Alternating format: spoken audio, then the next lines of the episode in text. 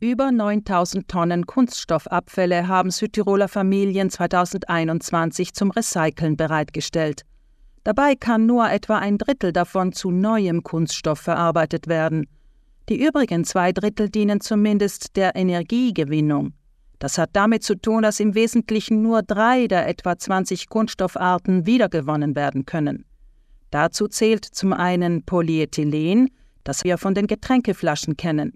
Auf dem Boden der Verpackung steht entweder ein Kürzel, und zwar PE oder PET, oder die entsprechende Kennzahl 01, 02 oder 04. Nicht zielführend ist hingegen das Recyceln von geschäumtem Polyethylen, betont der Direktor des Landesamtes für Abfallwirtschaft Giulio Angelucci. Durch den Transport wird jede Menge Luft mittransportiert. Und somit die Emissionen beim Transport sind höher als die Emissionen bei einer Entsorgung in einer Müllverbrennungsanlage.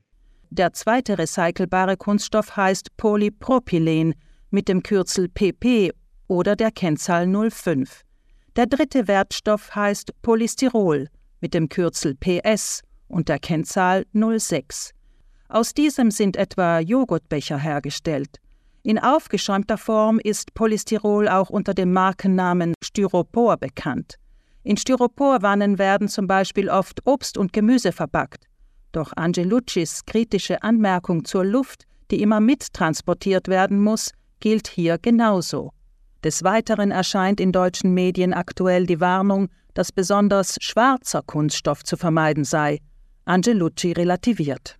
Schwarze Kunststoffe sind hingegen bei uns in Südtirol, ich würde sagen italienweit, kaum ein Problem weil das Problem ist eigentlich nur, wenn eine optische Sortierung stattfindet. Weil in Deutschland gibt es hochtechnischen Sortierungsanlage. Bei uns wird weiterhin hauptsächlich händisch sortiert. Und bei der händischen Sortierung spielt es keine Rolle. Der Amtsdirektor spricht außerdem das Problem der unzähligen Tragetaschen aus Biokunststoffen an, die seit etwa zehn Jahren vielerorts in Italien Pflicht sind. Sie gehörten keinesfalls in die Recyclingtonnen, denn sie verunreinigen die Qualität des tatsächlich recycelbaren Kunststoffs. Zudem reißen sie so schnell, dass die wenigsten Verbraucherinnen und Verbraucher sie mehrmals verwenden. Angeluccis Empfehlung lautet daher, was Kunststoffe anbelangt, äh, das sind die Verpackungen, wo am meisten ein Vermeidungspotenzial besteht. Von den Kunststofftaschen bis auf den Flaschen besteht fast in allen Fällen die Möglichkeit der Vermeidung. Die üblichen Tipps der Abfallvermeidung, die sind immer aktuell. Seit 20 Jahren sind aktuell. Es gibt online eine ganze Reihe von Tipps, wie wir unseren Kunststoffabfall verringern können. Beispielsweise gibt es schon länger festes Shampoo und festes Duschgel, die wie Seifen aussehen und daher keinerlei Plastikflasche benötigen.